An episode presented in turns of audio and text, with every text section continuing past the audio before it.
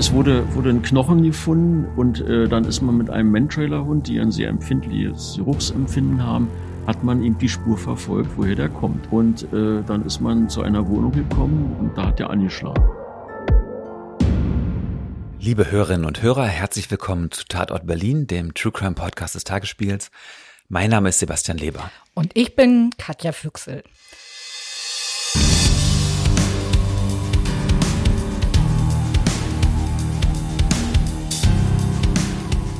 Heute haben wir einen Gast, der sein ganzes Berufsleben lang kein Interview gegeben hat, denn er gehört zu einer besonders öffentlichkeitsscheuen Spezies und das hat auch gute Gründe und über diese Gründe werden wir gleich auch sprechen. Mhm, aber du hast es tatsächlich geschafft, diesen Mann zu einem Gastauftritt in unserem Podcast zu überreden. Ich vermute mal mit der dir eigenen Mischung aus Sturheit und Penetranz. Ja, danke, Sebastian. Ich liebe dich auch. Also komm, verrat unseren Hörerinnen, wen wir heute zu Gast haben. Wir sprechen mit Frank Buko, einem Ermittlungsrichter. Mhm. Ein Ermittlungsrichter entscheidet darüber, ob Verdächtige in U-Haft kommen, ob ihr Telefon abgehört oder ihre Wohnung durchsucht werden darf. Und das macht er nie in einer öffentlichen Verhandlung, sondern immer hinter verschlossener Tür. Und Frank Buko war bis April der dienstälteste Ermittlungsrichter von ganz Berlin. 30 Jahre lang hat er das gemacht. Und bei uns im Podcast wird er heute über seine außergewöhnlichsten Fälle seiner Karriere sprechen, über die Höhepunkte, aber auch über ja schwierige Zeiten, die er hatte in seinem Beruf. Es wird natürlich um Mord und Totschlag gehen, es wird um Kannibalismus gehen und es wird um einen Mann gehen, der seinen eigenen geliebten Sohn getötet hat. Und gleich zu Beginn geht es um ein Gewaltverbrechen, das wochenlang bundesweit in Schlagzeilen war und viele Menschen in diesem Land wirklich extrem betroffen gemacht hat. Katja, bevor wir in den ersten Fall einsteigen, stelle uns Frank Buko mal vor. Gerne. Also Frank Buko ist 65 Jahre alt, kahler Schädel, markante Brille, ein stets auf sehr korrekte Umgangsformen bedachter Typ. Und als ich ihn das erste Mal für unser Interview getroffen habe, da war er ganz frisch in Pension. Es schien darüber nun ja alles andere als froh zu sein. Also zu Hause sitzen, Tauben füttern das sei so gar nicht sein Ding, hat er mir erzählt. Und er ist in Berlin geboren, in Charlottenburg aufgewachsen und ist nach dem Abi erstmal um die Welt herumgereist und seine Reisekasse hat er damals als Tauchlehrer aufgebessert. Danach hat er in Berlin studiert und 1993 als Ermittlungsrichter angefangen. Und in diesen letzten 30 Jahren hatte er mit allem zu tun eigentlich, was Berlins Verbrecherwelt so zu bieten hat. Also Mauerschützen, Clanbosse, Rocker, Dealer, Kindsmörder, Vergewaltiger und so weiter und so fort. Und vielleicht sollten wir aber jetzt erstmal unseren Zuhörern genau erklären, was ein Ermittlungsrichter eigentlich macht. Denn ich könnte mir vorstellen, dass das nicht jeder weiß. Gut, also ein Ermittlungsrichter muss immer dann entscheiden, wenn die Polizei in die Grundrechte eines Verdächtigen eingreifen will. Also wenn sie ihm beispielsweise die Freiheit nehmen will, obwohl seine Schuld nicht erwiesen ist. Also die U-Haft zum Beispiel. Das klingt so banal, aber tatsächlich ist es so ziemlich der härteste Eingriff, den unser Staat zu bieten hat. Denn bis zum Beweis des Gegenteils, also bis zum Urteil eines ordentlichen Gerichts, ja, solange giltst du in Deutschland halt als unschuldig. Und dieser Logik folgend wird dann bei der U-Haft also ein Unschuldiger ins Gefängnis gesteckt. Und dafür muss es natürlich erhebliche Gründe geben. Und genau diese Gründe muss Frank Buko prüfen. Und das nennt sich dann Richtervorbehalt. Es gibt Tage, da geben sich in Bukos Saal die Verteidiger mit ihren Verdächtigen die Klinke in die Hand. Da kommt dann eine Haftprüfung nach der anderen. Und ob man vorher dafür ein Gefühl entwickeln kann, wenn jetzt diese ganzen Verdächtigen einer nach dem anderen durch deinen Gerichtssaal marschiert, ob du ein Gefühl dafür entwickeln kannst, ob jemand schuldig ist oder nicht. Das habe ich Buko gefragt und ob du es glaubst oder nicht, aber er sagt ja. Irgendwie schon. Ja, also zum Eindruck und zur, zur Validität dieses ersten Eindrucks kann man sagen, dass der, der Beschuldigte sieht erstmalig einen Richter, wenn er zu mir kommt, als Festgenommener und ist jetzt in einer anderen Situation als der Normalbürger, ganz klar. Das ist ein Schock bei der Festnahme unter Umständen, selbst für einen Berufskriminellen. Das können Wirtschaftskriminelle sein, aber auch der Straßenräuber, der Drogenkonsum finanziert zum Beispiel. Und dieser erste Eindruck, der bestätigt sich oft. Man muss aufpassen, dass man keinen Tunnelblick entwickelt und draußen, wenn man U-Bahn fährt oder Bus fährt, nur noch äh, Beschuldigte oder Haftgründe sieht oder Strafzumessungsgründe. Das, da muss man selbst äh, sich zurücknehmen. Aber in großem Umfang bestätigt sich oft, was man so für einen menschlichen Eindruck, Intuition hat, auch nachher äh, in den Urteilen, die dann später folgen. Okay, das ist jetzt auch eine lustige Vorstellung, sich in die Bahn zu setzen und ausnahmsweise mal nicht aufs Handy zu gucken, sondern in die Gesichter der anderen Fahrgäste und dann deren Straftaten zu erraten. Also hier in Berlin so morgens auf dem Weg zur Arbeit, da hätten wir sicher viel Gelegenheit, uns schlimme Dinge auszudenken.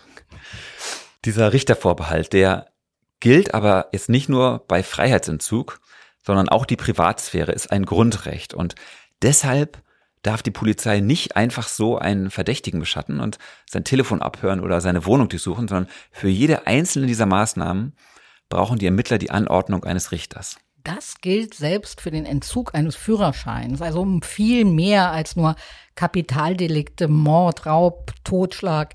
Und das ist es auch, was Buko an seinem Job so super faszinierend findet. Naja, äh, sie haben oft einen großen Zeitdruck und Sie müssen universal dilettant sein in allen Bereichen. Ich glaube, es gibt einige Amtsgerichte, die haben in den Ballungszentren Spezialermittlungsrichterabteilungen, aber das weiß ich nur so vom Hörensagen. Ähm, wir in Berlin machen alles. Das heißt, sie müssen tätig sein für Wirtschaftsstrafsachen, Steuerdelikte, komplizierte Steuerdelikte, gerade der Europäischen Staatsanwaltschaft, die seit ein paar Jahren ja auch in Berlin zwei Vertreter hat, ähm, und auch Tötungsdelikte. Und für all diese äh, Gebiete gibt es ja zum Beispiel beim Landgericht Spezialkammern, auch beim Amtsgericht. Also Schwurgerichte für Tötungsdelikte und Wirtschaftsstrafkammern für große Wirtschaftssachen. Das müssen Sie als Ermittlungsrichter alleine alles bewältigen. Und das ist eine sportliche Aufgabe, die Engagement verlangt. Und äh, ich habe auch noch Spezialausbildung gemacht im Steuerrecht, dann eine Fortbildung in Brühl bei der Finanzakademie. Also habe mir Mühe gegeben, dass ich diese Sachen auch nachvollziehen kann.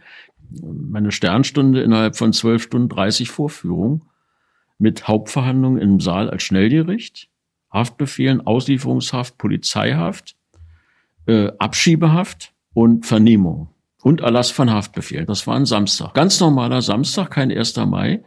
Ich habe alles, denke ich mal, Lega Artis erledigt aber war hinterher fix und fertig. So, wir wissen jetzt also, was alles in die Zuständigkeit eines Ermittlungsrichters fällt und wir wollen uns heute auf die Kapitaldelikte konzentrieren, mit denen sich Herr Bucco im Laufe seiner Karriere befasst hat, also auf seine ungewöhnlichsten Mord- und Totschlagsfälle. Und so kommen wir jetzt auch endlich zu unserem ersten Fall. Es ist der gewaltsame Tod von Johnny K. am Alexanderplatz in der Nacht zum 14. Oktober 2012.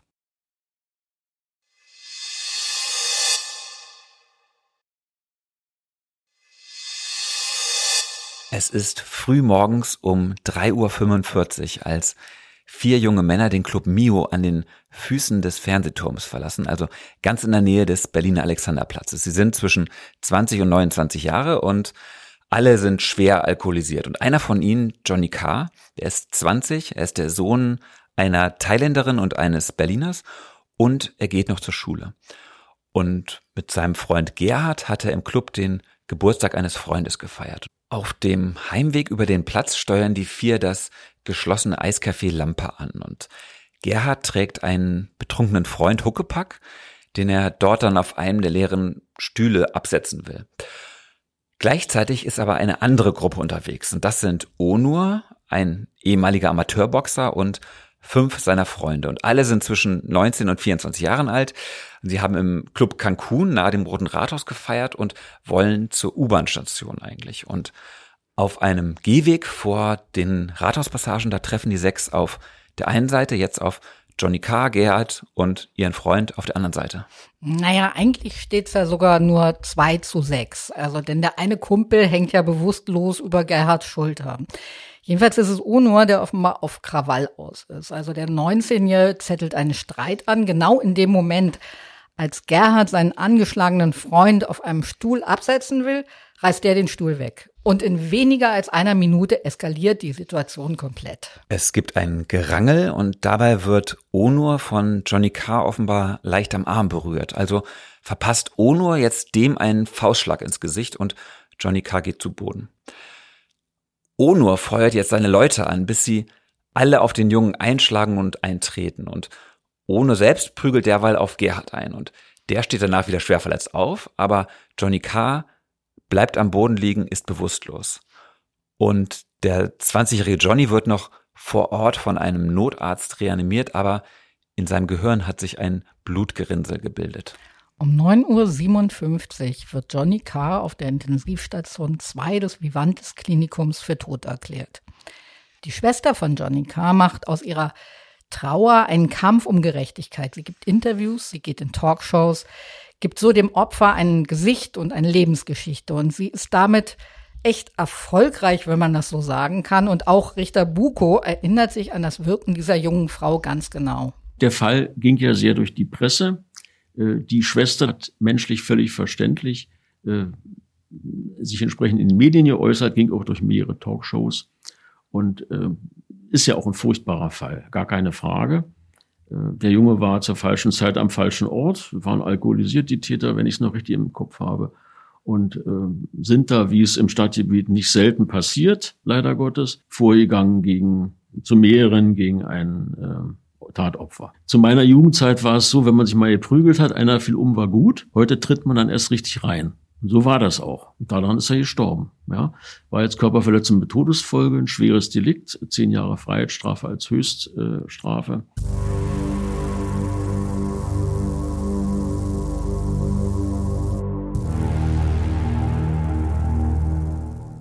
Aus dem Tod von Johnny Carr wird schon am nächsten Morgen viel mehr als ein ganz normaler Kriminalfall. Die hemmungslose Brutalität und diese scheinbar anlasslose Banalität der Tat machen viele fassungslos.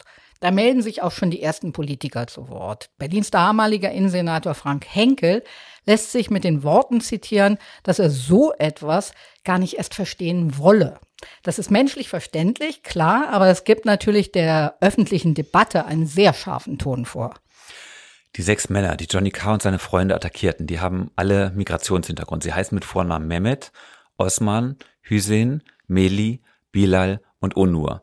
Sie sind alle in Berlin geboren und aufgewachsen und bevor man überhaupt weiß, was eigentlich in dieser Nacht geschehen ist, diskutiert bereits das ganze Land diesen Fall. Es geht um Jugendgewalt, geht um Ausländerkriminalität und gescheiterte Integrationsbemühungen. Zwei der Verdächtigen setzen sich in die Türkei ab. Es dauert Wochen, bis alle Täter ermittelt sind. Auch Frank Buko erfährt von dem Fall das allererste Mal aus der Presse. Er ist nämlich gerade im Urlaub. Der Fall erreicht ihn erst persönlich, als sich einer der Tatverdächtigen nach seinen Ferien bei der Polizei stellt. Hm, da hat ein breiter Teil der Öffentlichkeit sein Urteil schon gefällt und es ist sicher, dass dieser Mann natürlich in U-Haft kommen muss. Ja. Aber ein Ermittlungsrichter, der hat sich eben an die gesetzlichen Vorgaben zu halten und die Hürden für eine U-Haft, die sind wie gesagt sehr hoch. Und nach den Worten von Frank Buko gibt es eben gute Gründe, diesen jungen Mann bis zum Prozess eben nicht einzusperren. Und äh, mein Täter, wenn ich so sagen darf, der in einem Tagesdienst dann vorgeführt wurde, ähm, stellte sich mit einem äh, Fachanwalt, einem, einem bekannten Berliner Verteidiger, äh, guten Verteidiger nebenbei bemerkt, ähm, und machte eine Aussage bei der Polizei, umfänglich. Und ich habe dann so bei mir gedacht, warum muss ich den einsperren? Ja, wir, wir haben, da ist ja das Gesetz, man hat ja mildere Möglichkeiten.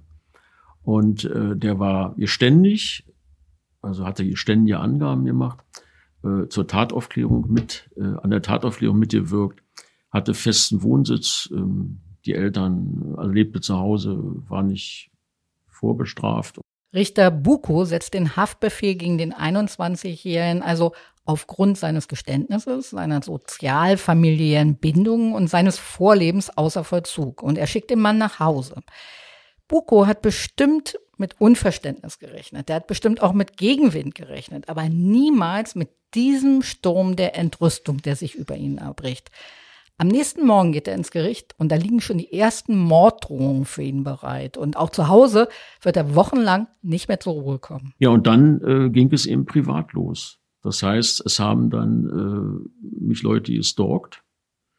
Äh, ich weiß nicht, woher das kam. Ich war damals noch gesperrt im, im Einwohnermelderegister.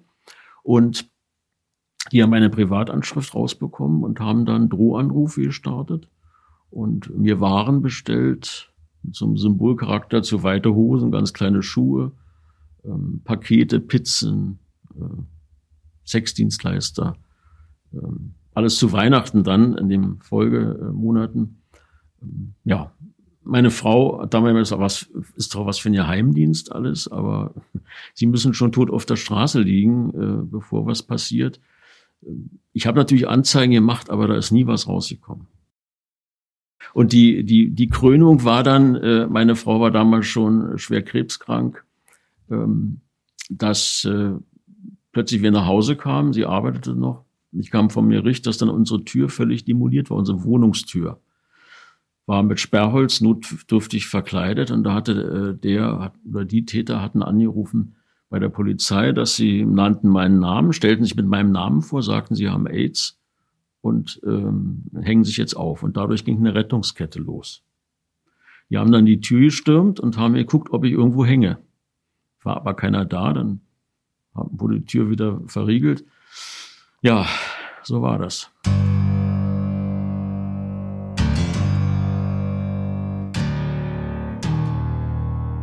Gegen die Freilassung des 21-Jährigen protestiert auch die Berliner Staatsanwaltschaft. Sie legt Widerspruch ein und der Fall landet jetzt bei einem Kollegen von Buko, ausgerechnet einem seiner ehemaligen Referendare. Und tatsächlich bewertet dieser Richter den Fall jetzt anders und kassiert in Bukos Entscheidung ein. Autsch. Hat sich Buko da verraten gefühlt? Hm, offenbar nicht. Also er hat wohl vorher mit diesem jungen Kollegen geredet und hat ihm versichert, dass er ganz frei und unabhängig entscheiden soll. Und sie seien beide bis heute freundschaftlich verbunden. Aber der geständige Verdächtige im Fall von Johnny Carr, der bleibt jetzt erstmal bis zur Hauptverhandlung in Haft. Am 13. Mai 2013 beginnt vor einer Jugendkammer der Prozess gegen die sechs mutmaßlichen Schläger. Und am 30. Mai da reißt einem der Schöffen während der Verhandlung der Geduldsfaden, ne? als sich ein Augenzeuge nämlich immer wieder so auf Erinnerungslücken beruft, da platzt es aus dem Schöffen heraus, der ruft, sind Sie zu feige oder wollen Sie uns hier verarschen? Ja, sowas ist natürlich ein gefundenes Fressen für die Verteidigung. Also zumal der Schöffe das dann auch noch in einem Interview wiederholt haben soll. Also der Schöffe gilt jetzt natürlich als befangen und der Prozess platzt. Der zweite Anlauf beginnt am 6. Juni. Aber der Wunsch von Johnny Carrs Schwester, der wird sich auch bis zum Ende nicht erfüllen.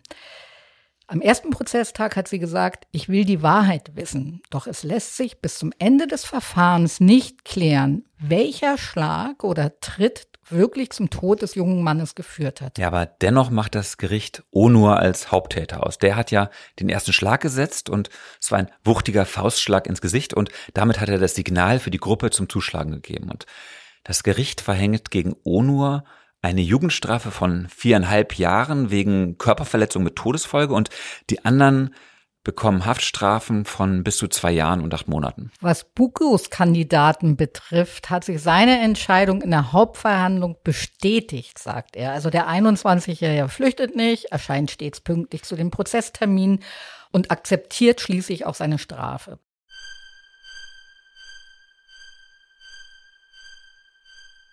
Als ich das erste Mal mit Richter Buko telefoniert habe und wir über unseren Podcast gesprochen haben, habe ich ihn gebeten, mal über Fälle nachzudenken, die er nie in seinem Leben vergessen wird. Und seine Antwort war, pff, oh je, ja, also in 30 Jahren, da kommt schon manches zusammen. Und dann hat er mir aber doch als allererstes diese Geschichte von Peter W. erzählt, der im September 2017 bei ihm im Saal 154 erschien.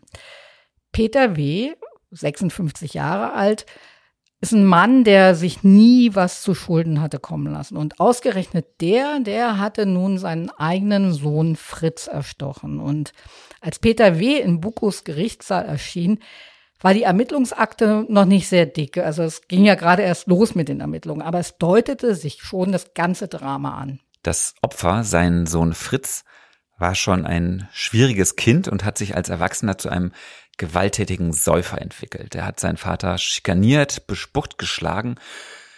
Fritz hat mit dem Vater und der Stiefmutter unter einem Dach gewohnt und an jenem Septembertag, da war Fritz inzwischen 27 Jahre alt, da haben Vater und Sohn zusammen getrunken. Es kam zum Streit. Der Vater wollte da nur einmal als Sieger die Bühne verlassen und dann griff er zum Messer. Am Ende dieses Prozesses steht die Frage, wie man einen Mann bestraft, der blind vor Wut sein einziges Kind getötet hat, im Streit und mit 2,6 Promille im Blut. Ja.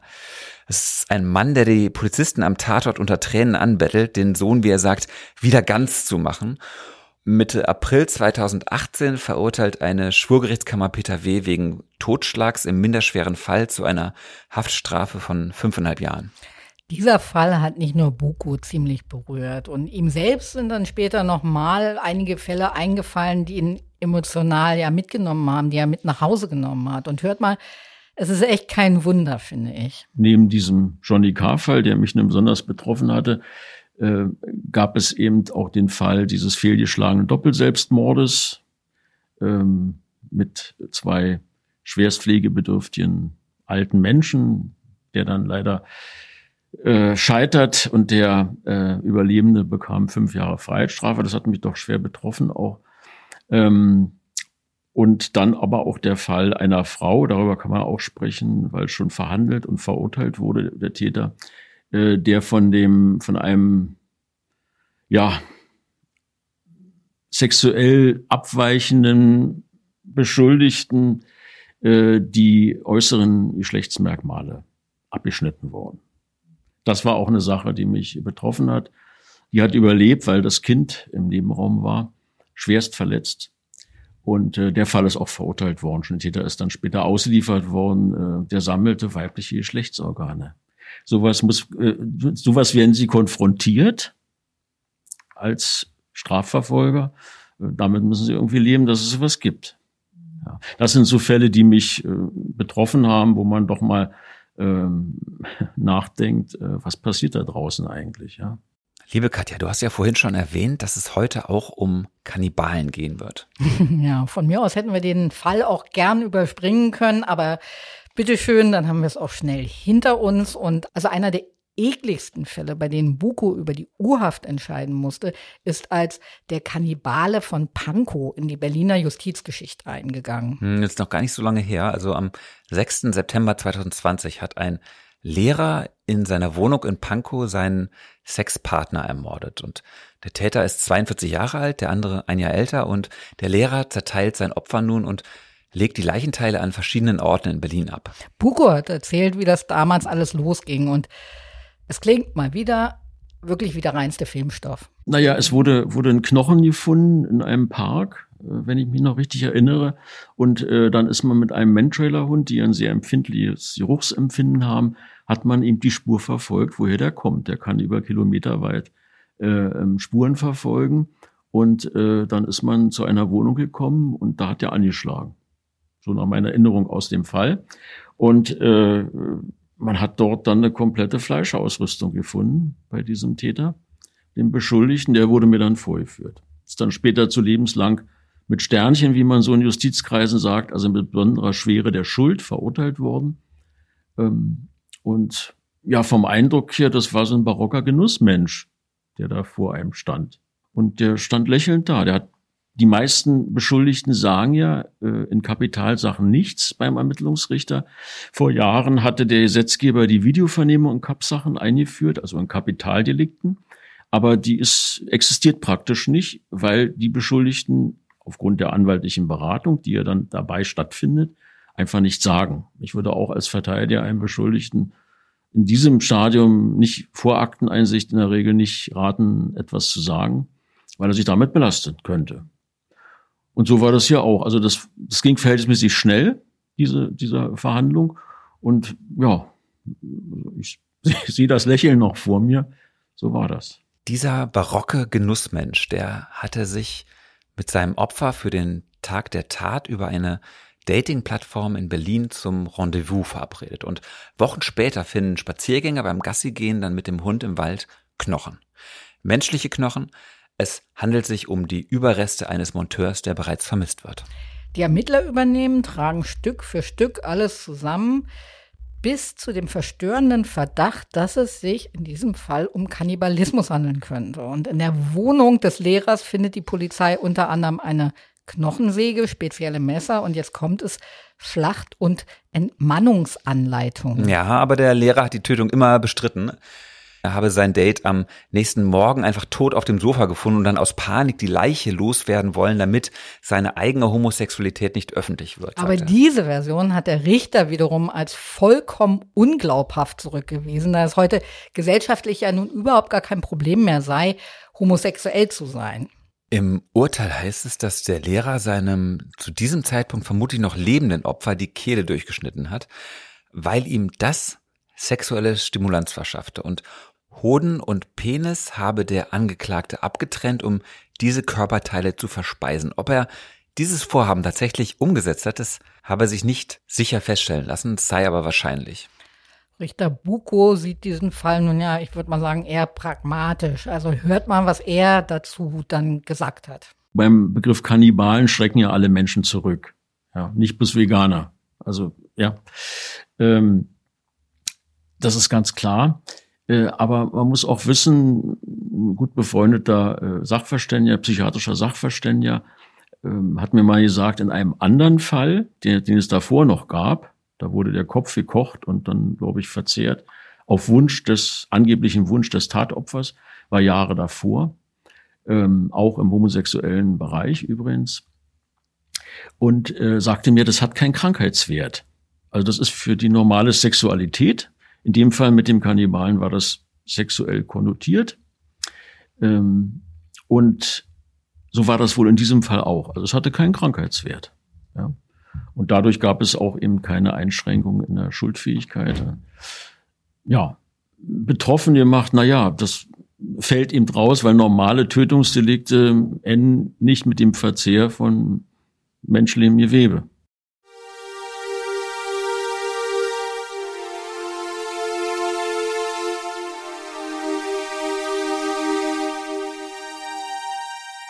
Gut, damit ist auch der dritte Fall abgeschlossen. Es ist übrigens immer allein der Dienstplan, der darüber bestimmt, welcher Ermittlungsrichter welche Fälle übernimmt. Sechs Stück gibt es im Kriminalgericht Moabit und jeder hat einmal unter der Woche einen Tagesdienst und fünf weitere Richter halten im Bereitschaftsgericht am Tempelhofer Damm auch am Wochenende dann die Stellung. Der Begriff Ermittlungsrichter ist ja eigentlich auch viel treffender als Haftrichter, denn in diesen Fällen geht es ja viel mehr als um die Haft. Die Ermittlungsrichter sind grundsätzlich für einen Verdächtigen zuständig, so lange, bis die Anklage erhoben wird. Also sprich, während der Dauer des Ermittlungsverfahrens. Und diese Richter treten auch nicht in Robe auf, sondern tragen sogar während der Verhandlung zivil. Und die meisten Ermittlungsrichter, die verhandeln in Moabit auch nicht in großen Sälen, sondern in stinknormalen Dienstzimmern. Nur Buko. Buko hatte Glück. Der hatte bis zu seinem Ruhestand einen ganzen Saal, nämlich Saal 154. Also der ist im Erdgeschoss des Strafgerichts. Und da sah es aus, wie man es dann auch aus den öffentlichen Prozessen in Moabit kennt. Also Buntglasfenster, die Box für den Angeklagten und die Richter oder der Richter sitzt dann erhöht am Kopfende des Saals. Eine kühle Atmosphäre, in der es aber eben ganz oft um die ganz großen Gefühle geht, um Gier, Eifersucht, Liebe, Hass, Eitelkeit und Kränkung. Dann gibt es eben die Fälle im sozialen Nahbereich, Eifersuchtsfälle, tragische Fälle mit äh, ausweglosen, schicksalhaften Verstrickungen.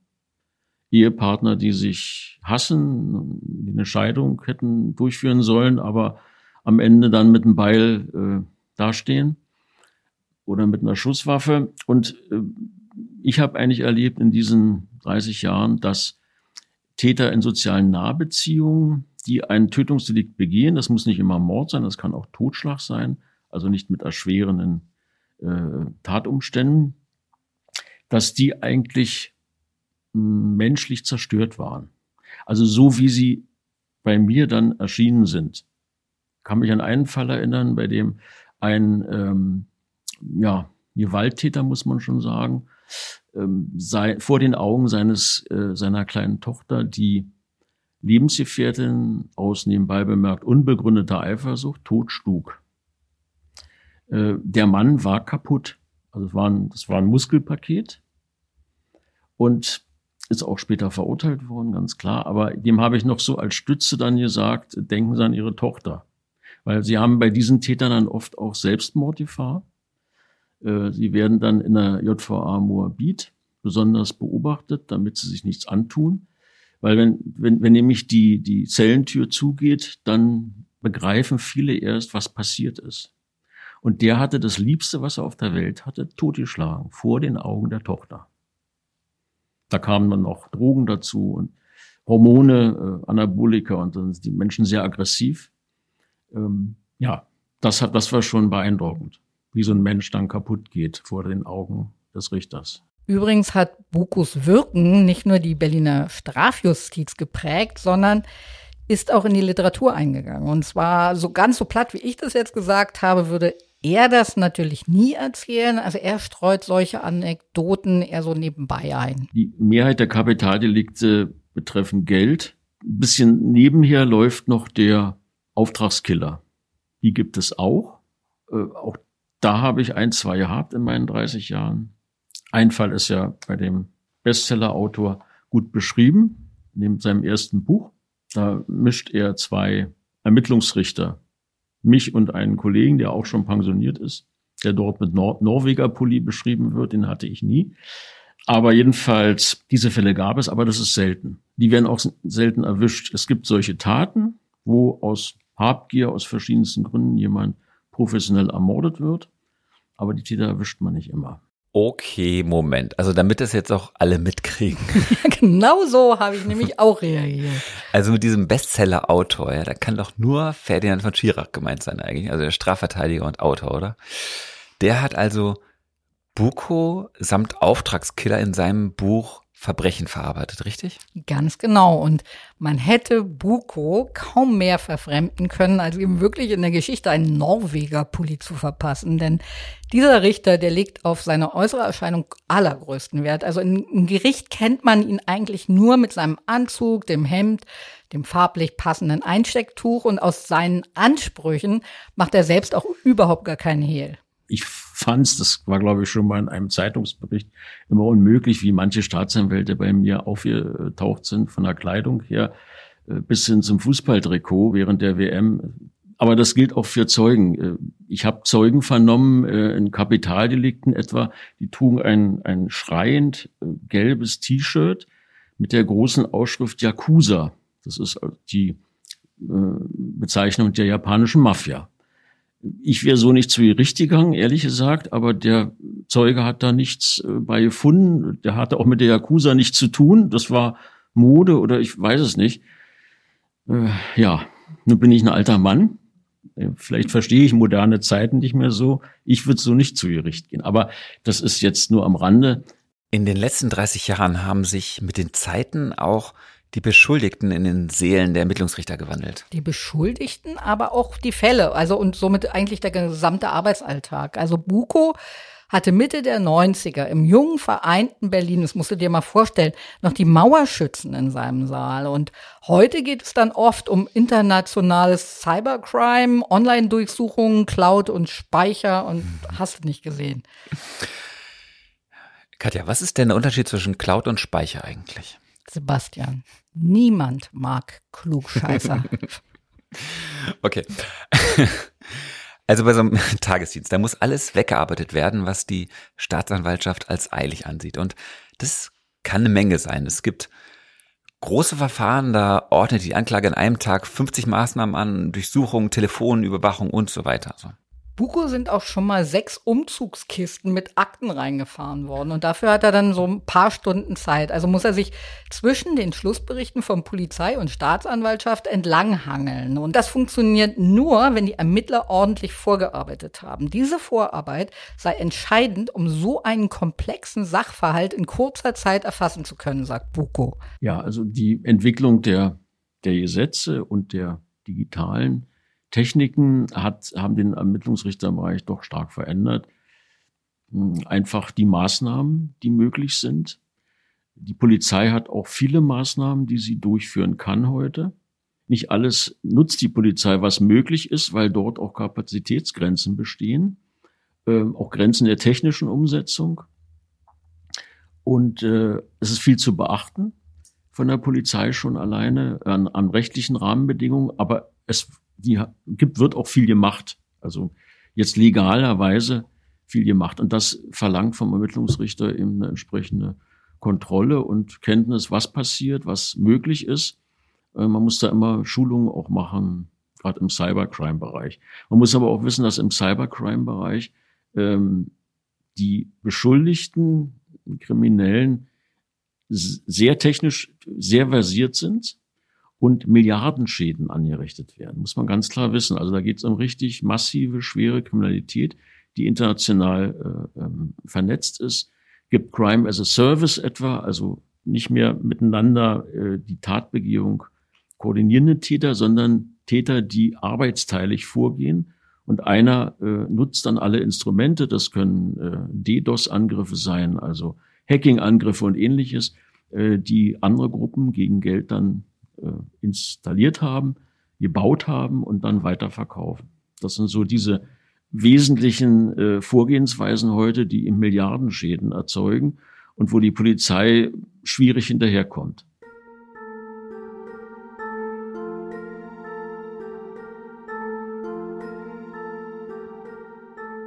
Okay, jetzt haben wir über Bukos spektakulärste Fälle gesprochen, seinen schwierigsten und seine traurigsten. Hat der Mann eigentlich bei der Arbeit auch manchmal was zu lachen? Ja, man glaubt es kaum, aber hat er. Also manchmal, sagt er, erinnert das Geschehen in seinem Gerichtssaal so ein bisschen ans Ohnsorgtheater oder auch den Komödienstadel. Also ihm ist dazu beispielsweise die Geschichte eingefallen eines Beschuldigten, der um die Urhaft herumkommen wollte und dann versuchte, sich vom Richter als aufopfernder Familienvater auszugeben. Manchmal gibt es auch lustige Begebenheiten in diesem doch sehr, ja, manchmal belastenden Beruf.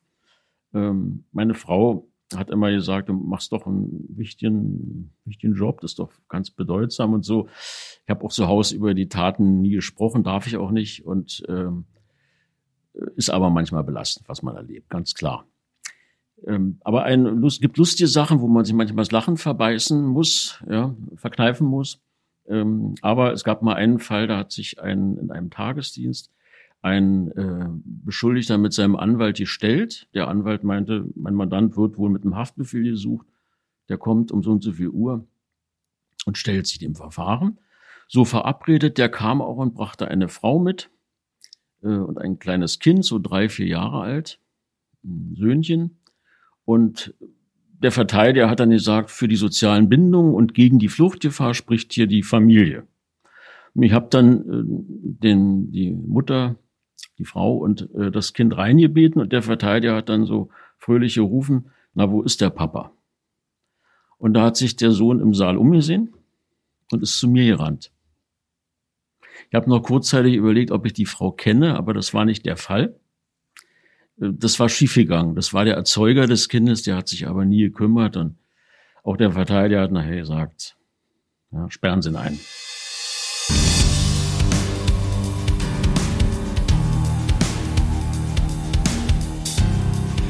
Liebe Hörerinnen, damit sind wir am Ende dieses Falls, aber es lohnt sich dran zu bleiben, weil wir haben jetzt wieder eine Folge unserer Rubrik Crime Update für euch. Aber erstmal sagen wir herzlich Danke bei Heiko Bär für die Produktion, bei Uwe Letzner für den Sound und vor allem bei euch fürs Zuhören.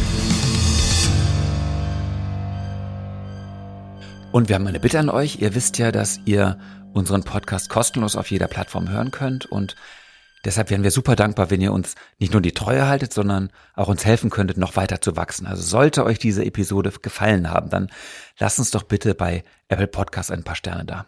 Habt ihr vielleicht heute Abend schon was vor und wisst noch nicht genau, worüber ihr beim Essen mit eurem Date reden sollt, dann teilt doch vorher diese Folge mit eurem Freund oder eurer Freundin und dann gibt es den ganzen Abend garantiert Gesprächsstoff genug.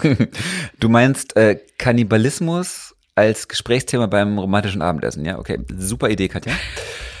Gut, dann kommen wir jetzt zu unserem Crime Update. Da recherchieren wir für euch neue Entwicklungen unserer bisherigen Folgen und schauen uns an, was sich in der Zwischenzeit getan hat. Ja, und dieses Mal geht es um Flair, also den berüchtigten Berliner Gangster-Rapper, den ihr aus Folge 23 kennt. Ihr erinnert euch sicher, in der Folge haben wir darüber gesprochen, wie er den Polizisten Stefan Zilmer in einem minutenlangen Monolog mehrfach übelst beleidigt hat. Deshalb und wegen noch ein paar anderer Taten kam er vor Gericht und wurde auch verurteilt zu insgesamt 16 Monaten auf Bewährung. Also das Gericht hat Flair damals nämlich eine positive Sozialprognose ausgestellt, was vor allem dich, lieber Sebastian, na, nun sagen wir, wie sagen wir, zumindest überrascht hat. Ja, nicht nur mich. Also da haben einige dran gezweifelt, dass Flair ab diesem Moment dann ein gesetzestreuer Bürger wird. Und wie es jetzt ausschaut, war diese Sozialprognose vielleicht doch nicht ganz akkurat, denn Flair ist schon wieder auffällig geworden. Er hat schon wieder jemanden gedroht. Dieses Mal hat er dem YouTuber Marvin California gedroht und Flair hat ihm geschrieben, dass er ihn jagen und dann auch schlachten werde und Marvin California hat das öffentlich gemacht. Die Polizei ermittelt jetzt von Amts wegen und hat auch schon diese Screenshots dieser Drohungen in den Akten und das heißt, dass es jetzt ganz richtig eng wird für Flair? Na, es kann sein, dass er dieses Mal wirklich ins Gefängnis muss, aber darüber halten wir euch natürlich auf dem Laufenden. Natürlich so. Gut, soweit unser Crime Update. Unsere nächste Folge Tatort Berlin gibt es in vier Wochen. Worum wird es denn beim nächsten Mal gehen, Sebastian? Also eines kann ich versprechen, es wird weniger blutig als bei deinem Kannibalen und es wird nicht ganz so tragisch wie deine Vater-Sohn-Geschichte, aber es wird verdammt spannend. Wir würden uns total freuen, wenn auch ihr dann wieder dabei seid und bis dahin sagen wir Tschüss, liebe Zuhörerinnen und Tschüss, lieber Sebastian. Tschüss, Katja.